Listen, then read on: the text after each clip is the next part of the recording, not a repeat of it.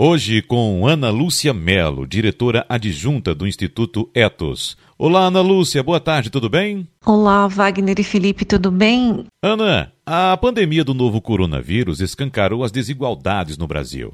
Negros e brancos, homens e mulheres, ricos e pobres, todos em contextos diversos, como se cada um vivesse a experiência de um Brasil diferente.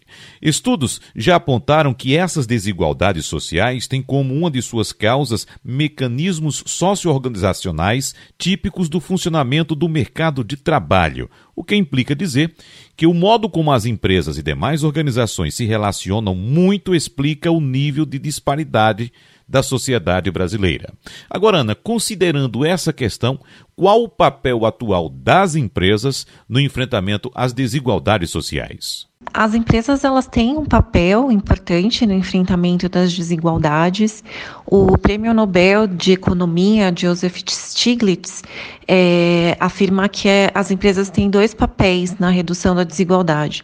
Primeiro, pagar seus impostos e segundo, pagar melhor seus colaboradores. Né? Isso porque a forma como as empresas optam por remunerar seus funcionários tem impacto na desigualdade de renda. Né? Algumas iniciativas empresariais, como por exemplo aquelas voltadas para a valorização da diversidade, responsabilidade social e ação social, devem ser reavaliadas e certamente redirecionadas, de modo que sejam incluídas na esfera da sustentabilidade, que já é, é, mais do que sabido, não deve considerar apenas a dimensão ambiental e econômica, tampouco uh, negligenciar a dimensão social do conceito. Agora, Ana, como é que as empresas podem colaborar para reduzir essas desigualdades? As empresas têm muito a fazer, né, como oferecer, desenvolver projetos de educação inclusiva, de orientação profissionais a populações vulneráveis, né, como uma forma de atingir o objetivo uh, de desenvolvimento sustentável número 10, né,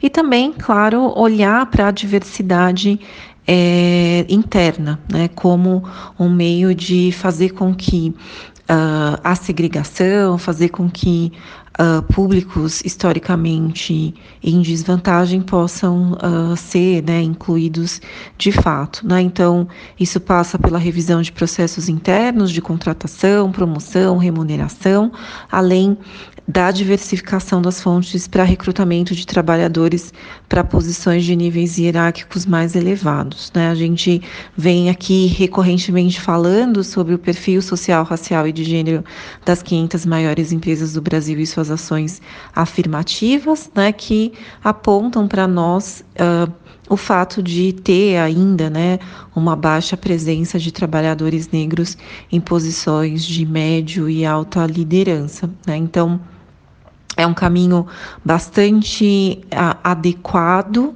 e que está dentro né, do escopo de atuação das empresas atuar sobre essa diversidade, né?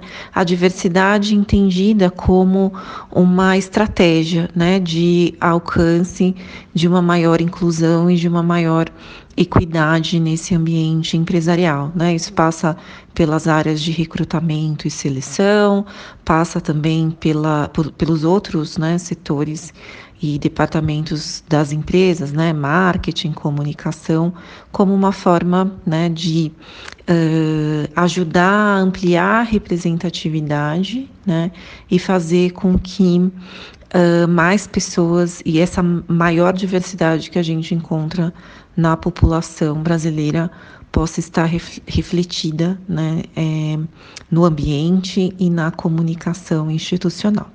Ana Lúcia Melo, diretora adjunta do Instituto Etos, muito obrigado, um abraço para você e até semana que vem.